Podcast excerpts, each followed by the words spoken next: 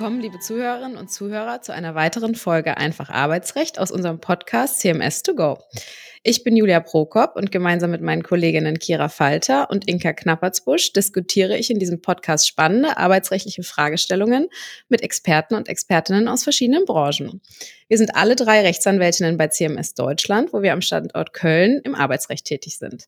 Wir, das sind heute Inka sowie Martin Gerecke, Partner im Bereich IPTC an unserem Hamburger Standort.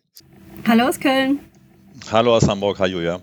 Hi, heute geht es um das brandaktuelle Thema ChatGPT. Was ist das überhaupt? Dazu fragen wir am besten einfach mal einen Insider. Lieber ChatGPT, erkläre, was du bist und was du kannst. Ich bin ChatGPT. Ein großes Sprachmodell.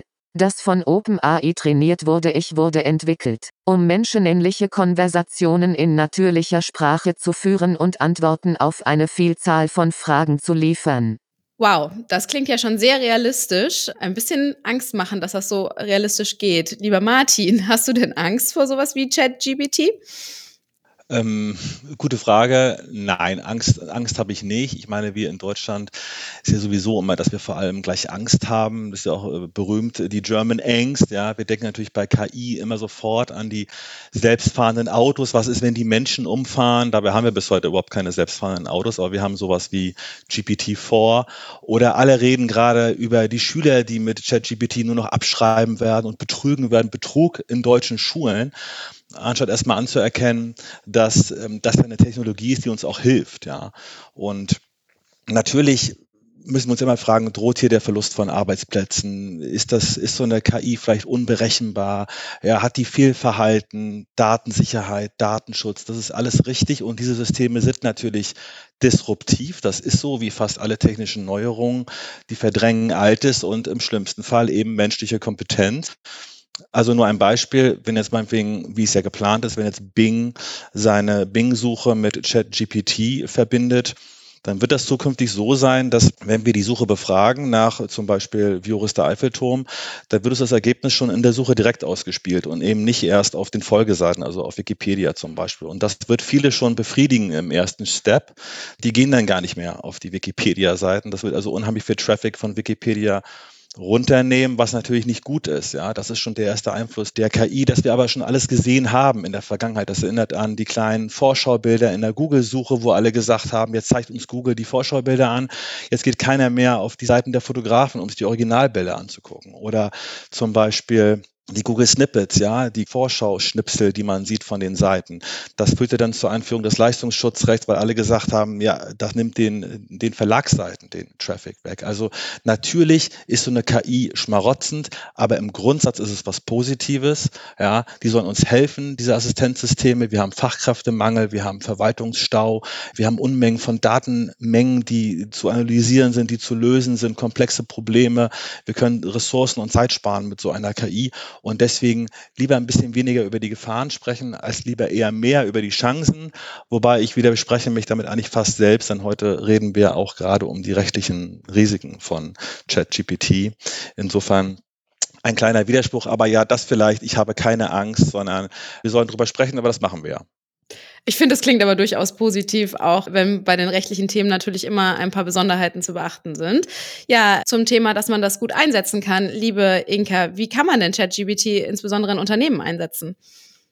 Ja, da gibt es jetzt schon jede Menge Möglichkeiten. Zum Beispiel kann ChatGPT als Recherchetool eingesetzt werden oder auch einfache Briefe oder E-Mails erstellen. Weiter kann man überlegen, ChatGPT auch zu verwenden für die automatische Datenanalyse, insbesondere um wichtige Datenmengen aus einem sehr großen Datensatz zu extrahieren. Und wir haben auch schon gehört von Mandanten, dass sie ähm, KI bereits im HR-Bereich einsetzen, zum Beispiel um Bewerbungen nach vorgegebenen Kriterien zu prüfen oder den Onboarding-Prozess zu vereinfachen. Wenn man sich mal im Internet umschaut, findet man wirklich jede Menge Möglichkeiten, gerade auch für den Einsatz von JetGBT. Das geht insbesondere über Zusammenfassung, Erstellung von Artikeln, vielleicht sogar schon Erstellung von Verträgen oder äh, sogar hin zu Abmahnung und Kündigung, die mit Hilfe von ChatGBT verfasst werden können. Ja, wow. Lieber Martin, an dich gerichtet die Frage, vor welche neuen Herausforderungen stellt denn ChatGBT dann das Urheberrecht? Julia, du fragst das, weil ich Partner im Urheber- und Medienrecht und äh, für die neuen Medien hier bei CMS zuständig bin. Ich glaube, diese KI und ChatGPT äh, insbesondere, die hat ganz viele Implikationen, was das Urheberrecht anbelangt. Also erstens, das gilt aber für KI insgesamt, wir müssen uns damit beschäftigen, dass künstliche Intelligenz vielleicht den Schöpfungsgedanken, wie wir es im Urheberrecht haben, abschafft. Ja, denn urheberrechtlich schutzfähig kann nur das sein, was ein Mensch äh, schafft, also was eine natürliche Person hervorbringt und nicht das, was eine KI schafft. Also der Output der KI ist nicht urheberrechtlich schutzfähig.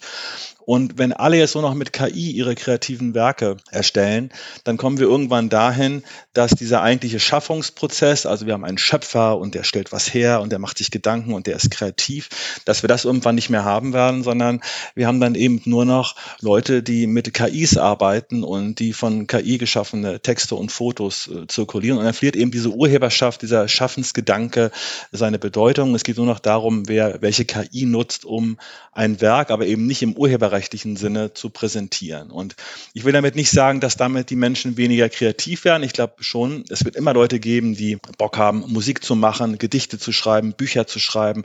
Das wird sich, glaube ich, nicht ändern. Ja, also die, also als einfaches Beispiel, die Erfindung des Schachcomputers hat nicht dazu geführt, dass wir untereinander als Menschen nicht mehr Schach miteinander spielen. Aber es wird eben so sein, dass die, die, ich sag mal, faul sind, zukünftig ähm, mit ihrer oder ihrer Kreativität mit KI nachhelfen werden. Und das kann man bedauerlich finden oder auch nicht. Aber ich glaube, das ist eine Entwicklung. Nur noch zwei kurze andere Gedanken zum Thema Urheberrecht. Der erste Gedanke ist, wir müssen uns darüber unterhalten, die KI, die trainiert ja an bestimmten Daten. Ist dieses Training der KI, werden dadurch eigentlich Rechte verletzt. Also dadurch, dass die KI anhand von Tausenden von Internetseiten oder anhand von Tausenden Daten trainiert, das äh, crawlt oder scraped, ist das eigentlich ein urheberrechtlich relevanter Vorgang, über den wir uns unterhalten müssen, ob der Rechte verletzt. Das ist die Frage, die dahinter steht. Das wird nicht so sehr das Problem sein, wenn KI wie ChatGPT nur anhand von Open Source oder Open Content arbeitet, aber wenn das dann eben Fotos sind, die dort gescraped oder äh, gecrawlt werden, dann ist das sicherlich ein urheberrechtliches äh, Problem. Und wir müssen uns auch darüber unterhalten, dass das Letzte, was ich dazu sage, ist es wirklich so, dass wir immer sagen werden, das, was die KI als Output hervorbringt, wird nie geschützt sein? Oder müssen wir irgendwann sagen, je stärker die Prompts sind, je stärker die Eingabe desjenigen ist, der die KI befiehlt, je mehr er vorgibt der KI, desto mehr wird er nicht vielleicht doch auch am Ende zum Schöpfer und kann doch ein eigenes Urheberrecht an dem, was die KI hervorbringt, gewinnen. Das werden, glaube ich, so die Fragen sein im Urheberrecht in rechtlicher Hinsicht, dem wir uns äh, zukünftig stellen werden. Ja, spannend. Dann wird den Gerichten jedenfalls nicht langweilig werden. Das ist die gute Nachricht. Liebe Inka, wieso ähm, ist denn die Nutzung von JetGPT im Unternehmen arbeitsrechtlich relevant? Ja, liebe Julia, da stellen sich tatsächlich jede Menge arbeitsrechtlicher Fragen. Zum Beispiel, ob Mitarbeiter ihrem Arbeitgeber überhaupt mitteilen müssen, wenn sie ChatGPT während ihrer Arbeitszeit zur Erledigung ihrer Arbeitsaufgaben verwenden. Oder auf der anderen Seite, ob das Unternehmen die Mitarbeiter anweisen kann, ChatGPT dafür zu verwenden. Außerdem stellen sich auch Fragen im Hinblick auf datenschutzrechtliche Risiken und natürlich auch auf die Mitbestimmungsrechte des Betriebsrats. Wir haben dazu bei CMS auch eine FAQ-Liste erstellt, die wir hier in den Fußnoten verlinken werden. Das klingt super. Martin, ähm, zum Thema Quellenschutz. Ich glaube, viele Chatbots liefern zu den Texten, die sie auswerfen, derzeit noch keine Quellenangaben mit. Ist das ein Problem? Genau, ja, das ist ein bisschen aktuell noch die Achillesferse von Chatbots. Also die, die wir aktuell kennen, liefern keine zuverlässigen Quellen. Das sind dann Fake-Quellen, aber man braucht Quellen, wenn man vor allem wissenschaftlich arbeiten will. Gerade auch im universitären Bereich, dann kann man fast schon wieder ein bisschen die Angst nehmen, die wir am Anfang skizziert haben. Also ich glaube, äh, was den Uni-Bereich anbelangt und die Erstellung von Seminar- und Schwerpunktarbeiten, da brauchen sich Professoren, glaube ich, aktuell keine Sorgen machen. Denn wie will man diese Arbeiten schreiben ohne vernünftige Quellenangaben? Aufgaben. Und andererseits glaube ich, wird das Quellenproblem auch bald behoben sein. Ich glaube, dass die KIs zukünftig so entwickelt und so weit entwickelt werden, dass ähm, die vernünftige Quellenangaben auswerfen. Also ein aktuelles Problem, ich glaube kein zukünftiges Problem. Okay, wenn ich jetzt als Arbeitnehmer mir denke, also ich bin quasi kein Student mehr an der Uni, sondern als Arbeitnehmer denke ich mir, hm, ich kann das ja benutzen, um ähm, meine Arbeit schneller zu erledigen. Ist das eine gute Idee, liebe Inke? Also hat der Arbeitgeber dann einen Anspruch darauf, das zu erfahren, dass ich ChatGPT benutzt habe, oder bin ich da einfach besonders schlau und verkürze meine Arbeitszeit um die Hälfte? Das ist eine gute Frage. Also, ob man das mitteilen muss, hängt vor allem davon ab, ob jetzt ChatGPT nur zur Unterstützung bei der Bearbeitung von Aufgaben herangezogen wird oder tatsächlich die komplette Arbeit erledigt des Arbeitnehmers. In letzterem Fall besteht auf jeden Fall eine Pflicht dann des Mitarbeiters, den Arbeitgeber darüber zu informieren, dass eigentlich die gesamte Arbeit von ChatGPT erledigt wird. Und wenn man das dann nicht mitteilt als Arbeitnehmer, dann ähm, begeht man eine Pflichtverletzung aus dem Arbeitsverhältnis, die dann auch vom Arbeitgeber abgemahnt werden kann. Also das sollte man auf jeden Fall dann offenlegen. Okay, da war meine Idee vielleicht nicht ganz so schlau. Aber ja, zum Thema Social Media, das ist natürlich auch immer wichtig. Ähm, Martin, wie schätzt du den Einsatz von ChatGBT in diesem Zusammenhang ein? Also ich sehe eine Gefahr auf uns zukommen, die betrifft den Bereich Fake News und Shitstorms. Das ist ja etwas, was wir schon aus den letzten Jahren kennen bei den großen Intermediären wie Facebook und Co., dass also automatisch generierte Nachrichten, Fake News wie Trolle durch die Netzwerke jagen und dort rechtsverletzende, standardisierte Fake-Nachrichten oder eben beleidigende Nachrichten, Shitstorms verbreiten. Die gibt es bisher nur standardisiert, diese Nachrichten. Und ich glaube, KIs werden zukünftig in der Lage sein, wenn man so will, personalisierte Nachrichten zu verschicken. Das heißt, ich erkenne gar nicht mehr, das fällt mir jetzt schon schwer, aber zukünftig noch viel schwerer, ich kann gar nicht mehr erkennen, dass das wirklich ein Bot ist, der dort äh, rumläuft, sondern das ist sozusagen eine Nachricht einer, ich bin jetzt mal rum, einer 70-jährigen Oma, auch im Sprachstil der 70-jährigen Oma. Und dann gibt es die Nachricht des 18-Jährigen im Sprachstil des 18-Jährigen. Und das nicht hundertfach, sondern tausendfach individualisierte, personalisierte Nachrichten, die, die Leute bekommen, wo sie natürlich davon ausgehen, dass das echte Nachrichten sind. Und wenn das, wie ich sagte, tausendfach passiert, ist das ein großes Problem das gerade nochmal auf den Plan ruft die Frage nach den Kennzeichnungspflichten von Bots und von der KI. Wir haben aktuell eine Kennzeichnungspflicht, das vergessen viele im Medienstaatsvertrag für Social Bots, also für Fake-Nachrichten, Fake-Accounts und so weiter. Und die werden wir zukünftig viel stärker aktivieren müssen, wenn es darum geht, dass KIs zukünftig tausendfach Fake News und Shitstorms personalisiert verbreiten. Sehr spannend und auch ein bisschen beängstigend tatsächlich. Ja, zum Thema Datenschutz, liebe Inka, habe ich aber auch noch eine Frage an dich. Und zwar müssen Arbeitgeber in Bezug auf ChatGBT, also wenn sie den nutzen, datenschutzrechtliche Aspekte beachten? Ja, also wichtig ist auf jeden Fall erstmal zu verstehen, wie verarbeitet ChatGBT überhaupt Daten. Ähm, es ist so, dass die Daten in den USA gespeichert werden und zwar nicht nur von OpenAI, dem Betreiber von ChatGBT, sondern auch von dessen Service-Providern. Und eine dauerhafte Löschung der Chat-Historie, also der Anfragen und Antworten, die ein Nutzer da eingegeben hat, ist nur möglich, wenn der Nutzer seinen Account deaktiviert. Es ist auch unbekannt, welche von OpenAI verwendeten technischen und organisatorischen Maßnahmen überhaupt eingesetzt werden, um die personenbezogenen Daten zu schützen. Vor diesem Grund sollte die betriebliche Nutzung insbesondere beachten, dass keine personenbezogenen Daten verarbeitet werden und auch keine sonstigen vertraulichen Informationen, zum Beispiel Betriebs- oder Geschäftsgeheimnisse. Diese sollten also nicht Teil der Anfragen sein, die dann die Mitarbeiter stellen. Außerdem ist noch zu beachten, dass insbesondere im Zusammenhang mit Abmahnungen und Kündigungen, die dann von ChatGPT erstellt werden, ein grundsätzliches Verbot besteht, dass die Entscheidung ausschließlich auf einer automatisierten Verarbeitung beruht, wenn diese Entscheidung einer natürlichen Person, also einem Arbeitnehmer, gegenüber rechtliche Wirkung entfaltet oder sie in einer ähnlichen Weise erheblich beeinträchtigt. Das heißt, in solchen Fällen muss dann die Letztentscheidungskompetenz immer bei einer natürlichen Person verbleiben und darauf sollten Unternehmen ihre Arbeitnehmer gerade im Zusammenhang mit der Verwendung von JetGBT auch ausdrücklich hinweisen. Danke dir. Ja, Martin, du hattest schon mal das Thema falsche KI erwähnt, wobei du mir, glaube ich, als Laie nochmal erklären müsstest, was das genau ist. Und wer dafür haften muss, würde mich natürlich auch brennend interessieren.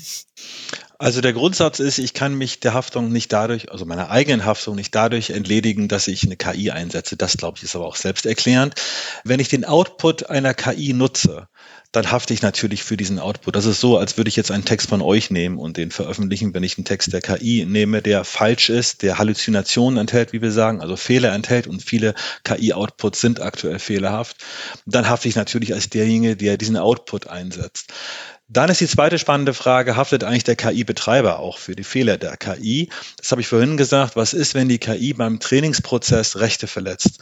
Wir haben gerade eine Klage von der Fotoagentur Getty Images gegen diverse AIs, zum Beispiel Stable Diffusion, wegen der Verletzung von Bildrechten. Also wenn das der Fall sein sollte, haftet dann eigentlich der Betreiber und da ist vieles im Fluss. Wir haben eine KI-Verordnung, die es bald auf europäischer Ebene geben wird. Aktuell wird man sagen müssen, ja, so auch meine Ansicht, der Betreiber einer KI haftet auch für die Fehler. Dann ist die Frage, ob er als Täter haften soll oder wir haben in Deutschland ja auch die Störerhaftung, also die Haftung für Verkehrspflichten, haftet er nur ab Kenntnisnahme nachrangig. Das sind dann Detailfragen, aber im Grunde kann man sagen, sowohl derjenige, der den Output verwendet der KI, als auch derjenige, der die KI entwickelt hat oder betreibt, haftet für Fehler. Danke dir. Ja, und zu guter Letzt, was uns Arbeitsrechtler natürlich immer sehr interessiert, ist das Thema Betriebsrat. Hat der Betriebsrat dann ein Mitbestimmungsrecht bei den äh, Themen? Das ist wahrscheinlich eine gute Nachricht für Unternehmen. Nein, hat er nicht. Insbesondere scheidet ein Mitbestimmungsrecht in Fragen der Ordnung des Betriebs und des Verhaltens der Arbeitnehmer aus, weil es sich bei der Anweisung ChatGBT zu verwenden um eine Konkretisierung der geschuldeten Arbeitsleistung hinsichtlich der Ausführungsweise handelt. Und das reicht schon aus, um ein mitbestimmungsfreies Arbeitsverhalten anzunehmen und damit das Mitbestimmungsrecht abzulehnen. Dann haben wir noch das Thema Leistungs- und Verhaltenskontrolle durch ein IT-System. Da ist es so, dass zwar für OpenAI als Betreiber von ChatGBT erkennbar ist, welche Anfragen der jeweilige Nutzer stellt, beziehungsweise wofür er ChatGBT überhaupt nutzt.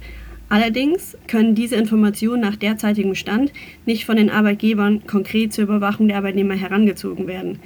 Denn sie sind weder öffentlich zugänglich, noch besteht gegenüber OpenAI ein Anspruch auf Herausgabe dieser Daten, die natürlich grundsätzlich schon zur Verhaltenskontrolle geeignet sind.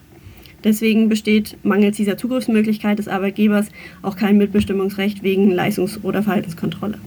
Ja, danke euch. Ein sehr spannendes Thema und wir hoffen, dass wir einen guten ersten Einblick verschaffen konnten. Ich glaube, das ist ein Thema, das noch nicht ausgesprochen ist und wo es noch viel ähm, zu ergänzen gibt. Aber ich freue mich, dass ihr beide heute dabei wart und wir freuen uns schon auf die nächste Folge Einfach Arbeitsrecht.